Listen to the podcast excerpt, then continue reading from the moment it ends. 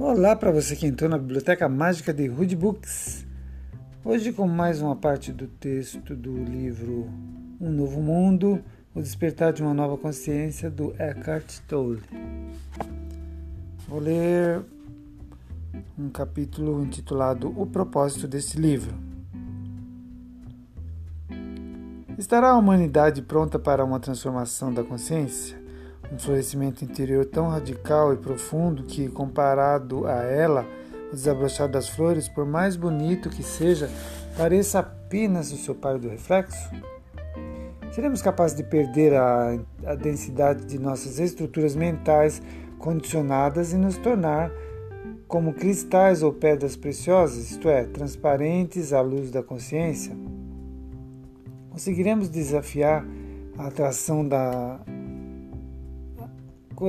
conseguiremos eh, desafiar a atração gravitacional do materialismo e da materialidade e permanecer acima da identificação com a forma que mantém o ego imóvel e nos condena à prisão dentro da nossa própria personalidade? A possibilidade de ocorrer uma transformação desse tipo tem sido a essência dos ensinamentos de grande sabedoria da humanidade. Os mensageiros, Buda, Jesus e outros, nem todos conhecidos, foram os, as primeiras flores do gênero humano. São os chamados precursores, seres raros e preciosos, como um florescimento mais disseminado ainda não era possível na época em que eles vieram. Suas mensagens se tornaram amplamente incompreendidas e muito distorcidas. Assim, não transformaram o comportamento humano exceto no que diz respeito a um pequeno número de pessoas. Estaria a humanidade mais preparada agora do que na época dos primeiros mestres? Por que se poderia esperar isso? O que você pode fazer? O que você pode fazer, se é que pode, para produzir ou apressar essa mudança interna? O que caracteriza o antigo estado egóico da consciência e quais os sinais que nos permitem reconhecer a nova consciência que está surgindo? Estas e outras perguntas essenciais são discutidas neste livro. Mais importante ainda, este livro é em si um instrumento de transformação que resultou dessa consciência emergente. As ideias e os conceitos que apresenta ainda que relevantes, são secundários. Eles nada mais são do que pontos de referência em direção ao despertar. À medida que você for avançando na leitura, uma mudança se estabelecerá no seu ser. O principal propósito desse livro não é acrescentar novas informações e crenças à sua mente, nem tentar convencê-lo de alguma coisa, e sim produzir uma modificação da sua consciência ou seja, despertar.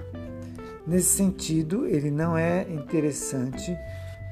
Chamamos de interessante uma leitura que nos permite manter o distanciamento, analisar as ideias e os conceitos, concordar ou discordar. Mas esse livro é sobre você. Se ele não modificar o seu estado de consciência, não terá feito sentido. Ele só pode despertar quem está pronto para isso. Nem todo mundo se encontra nesse estágio, no entanto, Muitas pessoas já o atingiram. E com cada, e com cada indivíduo que desperta, o impulso sobre a consciência coletiva cresce, fazendo com que o processo fique mais fácil para os outros. Se você não sabe o que significa despertar, continue lendo. Só por meio da experiência se conhece o verdadeiro sentido dessa palavra. O lampejo é suficiente para dar início a essa transformação que é irreversível para alguns esse vislumbre virá quando estiverem lendo estas páginas. No caso de outros, talvez o processo já esteja em andamento e eles ainda não o tenham compreendido. Esse livro os ajudará a perceber isso para alguns indivíduos. Ele pode ter sido desencadeado por uma perda ou pelo sofrimento. Porém, porém, também pode ter se iniciado pelo contato com um mestre ou ensinamento espiritual, pela leitura do meu livro, O Poder do Agora, ou de outra obra espiritual viva, portanto transformadora, ou por qualquer combinação dessas frases. Se o processo do despertar já, já estiver ocorrendo com você, esta leitura irá acelerá-lo e intensificá-lo. Um ponto essencial do despertar é a identificação daquela parte de nós que ainda não se modificou, o ego, de, da maneira como ele pensa, fala e age, assim como o reconhecimento do processo mental condicionado coletivamente que perpetua esse estado não despertado.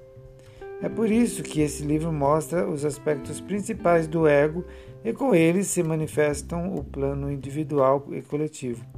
Isso é importante por dois motivos que se interrelacionam. O primeiro deles é a menor. O primeiro deles é, a menos que conheça o mecanismo básico por trás do funcionamento do ego, você não o detectará.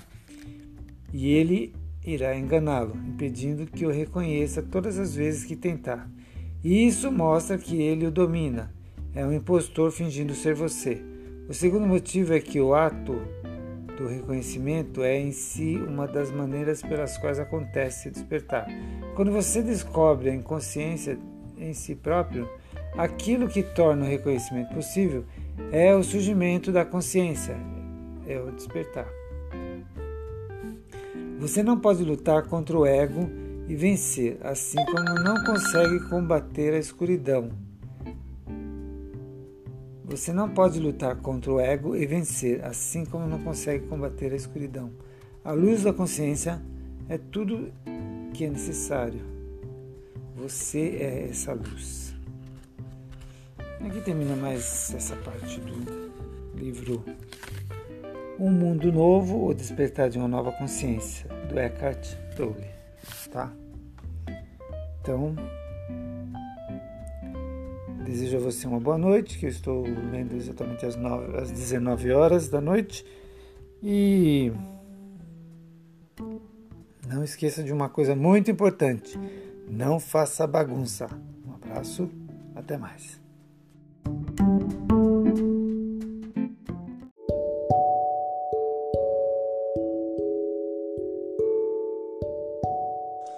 Bom dia!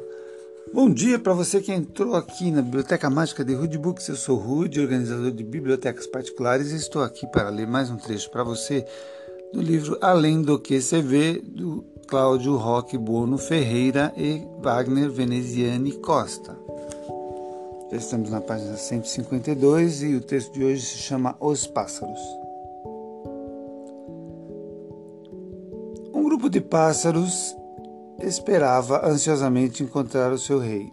Então pediram a polpa sábia um pássaro com crista em forma de abano, que os ajudasse em sua busca.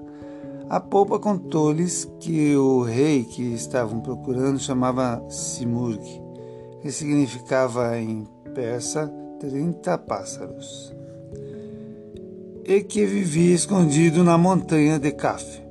No entanto, seria uma viagem muito difícil e perigosa.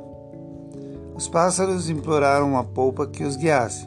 A polpa aceitou e passou a ensinar a cada pássaro de acordo com seu nível e temperamento. E lhes disse que para alcançar o alto da montanha precisavam atravessar cinco vales e dois desertos. Depois de terem passado o segundo deserto, estariam no palácio do rei. Os pássaros de vontade débil, temerosos da viagem, começaram a apresentar as suas desculpas. O louro, que é egoísta, diz que, em vez de ir em busca do rei, buscaria o Santo Graal. O pavão real, a ave legendária do paraíso, ressaltou que sonhou com sua volta ao céu e que esperaria pacientemente por esse dia. A pata disse em tom de lamentação que sua vida dependia de estar próxima à água e morreria se caso se separasse dela. A garça apresentou uma desculpa semelhante, alegando que não lhe é possível viajar longe do mar, pois seu amor pela água é imenso.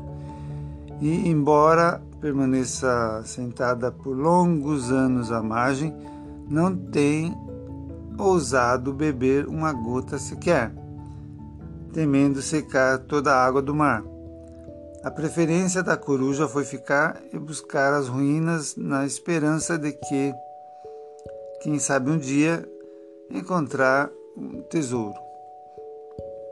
O roxinol, o disse que não precisava viajar, pois estava apaixonado pela rosa e este amor lhe bastava.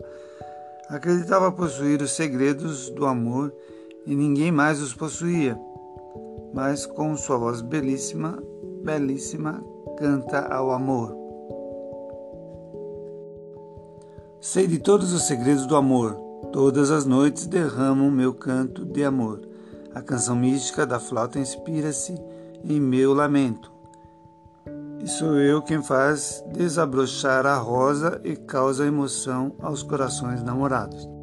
Ensino mistérios com minhas tristes notas, e quem me ouve se perde em encantamento. Somente a rosa conhece meus segredos. Esqueço até de mim e só penso na rosa. Alcançar a simurga está acima do meu ser. Ao roxinol basta o amor da rosa. A polpa, que a tudo ouviu pacientemente, respondeu ao roxinol: Você tem se preocupado apenas com a forma exterior das coisas pelos prazeres de um modo sedutor. O amor da rosa tem lançado espinhos em seu coração. De nada importa a beleza da rosa se você desvanecer. De nada importa a beleza da rosa se você desvanecer em poucos dias. O amor é algo tão passageiro, só pode proporcionar repulsa ao perfeito. Se a rosa sorri para você, creia que é somente para encher-lhe de dor, pois cada primavera ela ri de você. Abandone a rosa e seu ardente calor. O que a Tar propõe transmitir com essa simples conversação? Que nós, seres humanos, almejamos buscar a perfeição mas muitas vezes tendemos a parar o processo tão logo nos deparamos com o mais breve sinal de progresso. E isso geralmente acontece com os aspirantes ao caminho espiritual. Muitos buscadores deslumbram, deslumbram-se com as primeiras etapas do despertar e confundem com a completa iluminação. A Tara alerta-nos de tais armadilhas não devemos confundir o amor do imaginário com o amor do real. Por isso, o roxinol precisa deixar seu enganoso apego pela rosa a partir e partir para a busca do eterno amado. A polpa brinda aos pássaros com belas histórias daqueles que têm feito a perigosa viagem, e esses, após ouvirem as histórias da polpa, passam a ter inspiração para dar início à sua viagem até o primeiro vale. Logo, porém, começam seus problemas e percebem que o caminho será mais difícil do que haviam pensado. Alguns recomeçam as desculpas. Um alega que a polpa não é suficientemente sábia para conduzi-los. Outro se queixa dizendo que Satanás lhe tem possuído e lhe está dificultando as coisas. E outro manifesta seu desejo de ter estabilidade financeira e comodidade de uma vida luxuosa.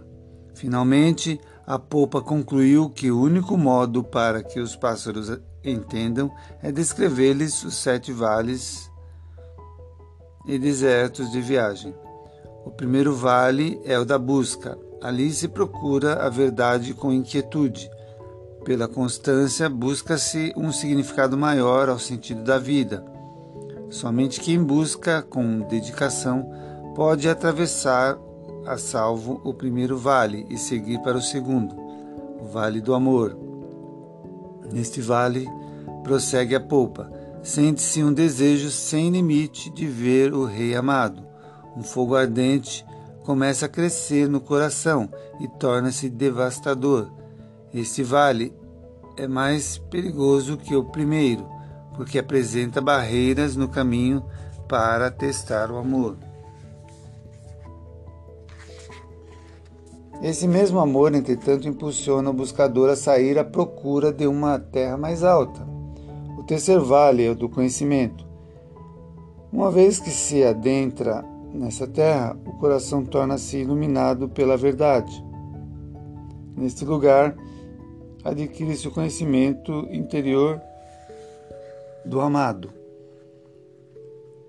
Dali, o viajante prossegue a viagem ao vale do desapego, onde deixa seus desejos de posses e possessões mundanas. mundanas. Não há algemas com o mundo material para o viajante que atravessa esse vale. Liberto dos desejos, agora o aspirante é completamente livre. Cada nova busca é mais perigosa que a anterior e precisa ser explorada passo a passo, pois cada um possui suas próprias provas e limitações. Então, cada encontro com a Terra diferente é tida como uma nova experiência. O quinto vale é o da unidade. Nele, o viajante percebe que todos os seres são unos em essência, que todas as toda a diversidade de ideias, vivências e criaturas da vida têm realmente uma única fonte. O viajante chega ao deserto do medo e daí esquece da existência de si mesmo e de todos os demais. Ele passa a ver a luz, não com os olhos da mente, e sim com os olhos do coração. Abre-se então a porta do divino tesouro, o segredo dos segredos. Nessa terra, o intelecto já não existe Aqui se pergunta ao viajante: Quem és e o que, e o que és? Ele responde: Não sei nada. Por fim, chega-se ao deserto da, do, do aniquilamento e da morte, onde o aspirante entende finalmente como uma gota se funde ao oceano da unidade com o amado. Tem então encontrado o destino da viagem para chegar ao rei. Depois de ouvir a narração da polpa sobre o que os esperava, os pássaros encheram-se de ânimo, a ponto de imediatamente continuarem a viagem. No trajeto, alguns morrem, morrem pelo calor, jogando-se no mar. Outros se cansaram e não conseguiram continuar. Um grupo é caçado por animais selvagens e outros deixam se deixaram distrair pelo atrativo das terras que atravessavam, perdendo-se e ficando para trás. Apenas 30 chegam ao seu destino, a montanha de Caf, no Palácio Real. O vigilante entra. O vigilante da entrada trata os 30 pássaros de modo cruel, mas os pássaros que têm passado o pior, tão tolerantes e não, deixam não se deixam molestar pela, por sua rigidez. Finalmente, o servidor pessoal do rei sai e os conduz ao salão real. Ao encontrar os pássaros, vislumbram a tudo assustados. Não sabem o que ocorre, pois em vez de Simurgh, trinta pássaros, tudo o que vem é trinta pássaros. Então, compreendem, olhando-se a si mesmos, encontraram ao rei e que a sua procura pelo rei tem encontrado a si mesmo. O que, os que atravessam as sete cidades do amor se purificam ao chegarem ao palácio real, encontram um rei que se revela aos seus corações. E aqui termina a nossa leitura de hoje. E um forte abraço a todos vocês. Até a próxima leitura e não façam bagunça. Tchau. Tenha um bom dia, um dia leve, um dia gostoso, um dia repleto de realizações, onde você consiga ser a sua melhor versão aqui nessa experiência física em que estamos. Até mais.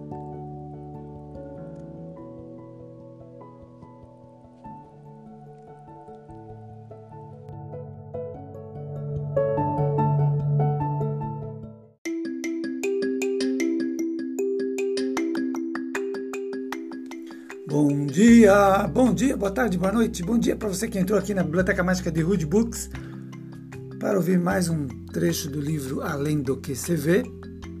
Eu sou o Rude, organizador de bibliotecas particulares, bibliotecário, e trago para você aqui um texto chamado Dois Amigos, página 155 do livro de Cláudio Roque Bono Ferreira e Wagner Veneziani Costa. Dois amigos. Dois amigos íntimos que se conheceram desde a infância foram convocados para ir à guerra. Lá, estando durante uma batalha, jogam uma bomba nos soldados e os que conseguem fogem para a base. Um dos amigos nota que seu companheiro não voltou e pede para o comandante para voltar ao lugar da batalha para buscar o amigo. O comandante nega, dizendo que o amigo está morto, pois todos os sobreviventes voltaram para a base. Mesmo assim, o soldado desobedece ao seu comandante e vai escondido ao lugar onde a bomba tinha sido jogada. Horas mais tarde, ele volta para a base trazendo o corpo do amigo morto. O comandante fala: Eu não lhe disse que ele estava morto, você foi lá à toa. O soldado sobrevivente responde: Realmente, agora ele está morto, mas quando lá cheguei, ele estava vivo ainda e suas últimas palavras foram: eu sabia que você não me abandonaria.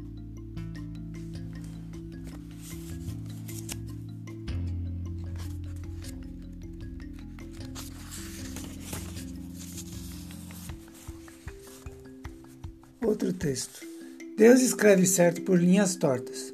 Após o naufrágio, o único sobrevivente agradeceu a Deus por estar vivo e ter conseguido agarrar-se à parte dos destroços para poder ficar flutuando.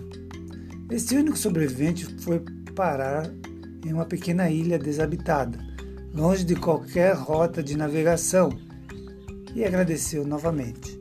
Com muita dificuldade em restos dos destroços, ele conseguiu montar um pequeno abrigo para que pudesse proteger-se do sol, da chuva e de animais, e também para guardar seus poucos pertences e, como sempre, agradeceu.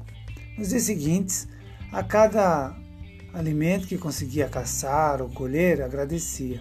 No entanto, um dia, quando ele voltava da busca por alimentos, encontrou o seu abrigo em chamas, envolto em altas nuvens de fumaça. Terrivelmente desesperado, revoltou-se. Ele estava chorando. O pior aconteceu, perdi tudo. Deus, por que fizesse isso comigo? Chorou tanto que adormeceu profundamente cansado. No dia seguinte, bem cedo, foi despertado pelo som de um navio que se aproximava. Viemos resgatá-lo, disseram os tripulantes da embarcação. Como souberam que eu estava aqui? Ele perguntou. Nós vimos seu sinal de fumaça. É como nós sentimos desencorajados. É comum nos sentirmos desencorajados e até mesmo, até mesmo desesperados quando as coisas vão mal. Mas Deus age em nosso benefício, mesmo nos momentos de dor e sofrimento. Lembre-se, se algum dia o seu único abrigo estiver em chamas, esse pode ser o sinal de fumaça que fará chegar até você a graça divina. Para cada pensamento negativo nosso, Deus tem uma resposta positiva. Outro texto: reconhecimentos. Conta-se que um rei tinha um capelão que sempre o serviu com lealdade. Certa vez, o soberano desgostou-se com o capelão e ordenou que o encarcerasse. Um príncipe rival do rei soube da prisão e fez chegar ao, capelão um bilhete, oferecendo-lhe ajuda e um lugar na sua corte. O capelão mandou sua resposta no verso do bilhete. O rei tomou conhecimento do ocorrido e ordenou a seus guardas que interceptassem a mensagem Ordem essa que foi cumprida. Eis a resposta do capelão. Não me é possível aceitar a honra oferecida, pois não posso tratar com ingratidão o meu amo, simplesmente por sua breve mudança de atitude para comigo. Acaso não, acaso não dizem: Desculpe-me, em toda uma vida te causei dano uma vez. É aquele que tem te tratado com bondade em cada instante. Desculpe-me se em toda uma vida te causei dano uma vez, aquele que tem tratado com bondade em cada instante. O rei sensibilizou-se por essa atitude do capelão e recompensou-lhe e pediu perdão, dizendo: Tenho agido mal por castigar-te por nada. O capelão replicou: O senhor, senhor, ao teu escravo não convém ver culpa alguma em ti, em virtude deste assunto. De fato, foi o decreto do Todo-Poderoso que algum que algo desagradável fosse necessário acontecer ao seu servo. Assim, é melhor que o dano chegue, ao, chegue por meio das tuas mãos, uma vez que estou em dívida contigo por favores prestados anteriormente. Como dizem os sábios, não lamentes pelo prejuízo que te afligem os homens, porque o gozo e nem a dor vêm dos homens. Reconhece os atos de amigos e inimigos como oriundos de Deus, porque todos têm seus corações sob o controle do Uno. Por mais que a flecha tome velocidade no arco, na verdade provém do arqueiro.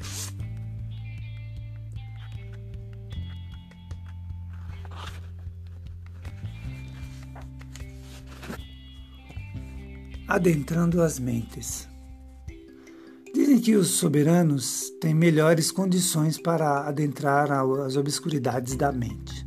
Mas para isso é preciso que a sua que a sua esteja clara. A tradição sufi diz o seguinte: um sultão tomou conhecimento da existência de um grande sheik, um mestre muito respeitado que vivia na Anatólia e que tinha centenas de milhares de fiéis. Assombrado por aquela força que, para ele, era uma ameaça, o sultão convocou o sheik a Istambul e lhe perguntou: Sultão, é verdade que posso dizer que tem centenas de milhares de homens dispostos a morrer por ti? Oh, não, respondeu o sheik. Apenas tenho um e meio. Ao que o sultão questionou. Então por que me dizem que poderia sublevar todo o país? Vamos ver. Que todos os homens se reúnam amanhã de manhã no campo longe da cidade.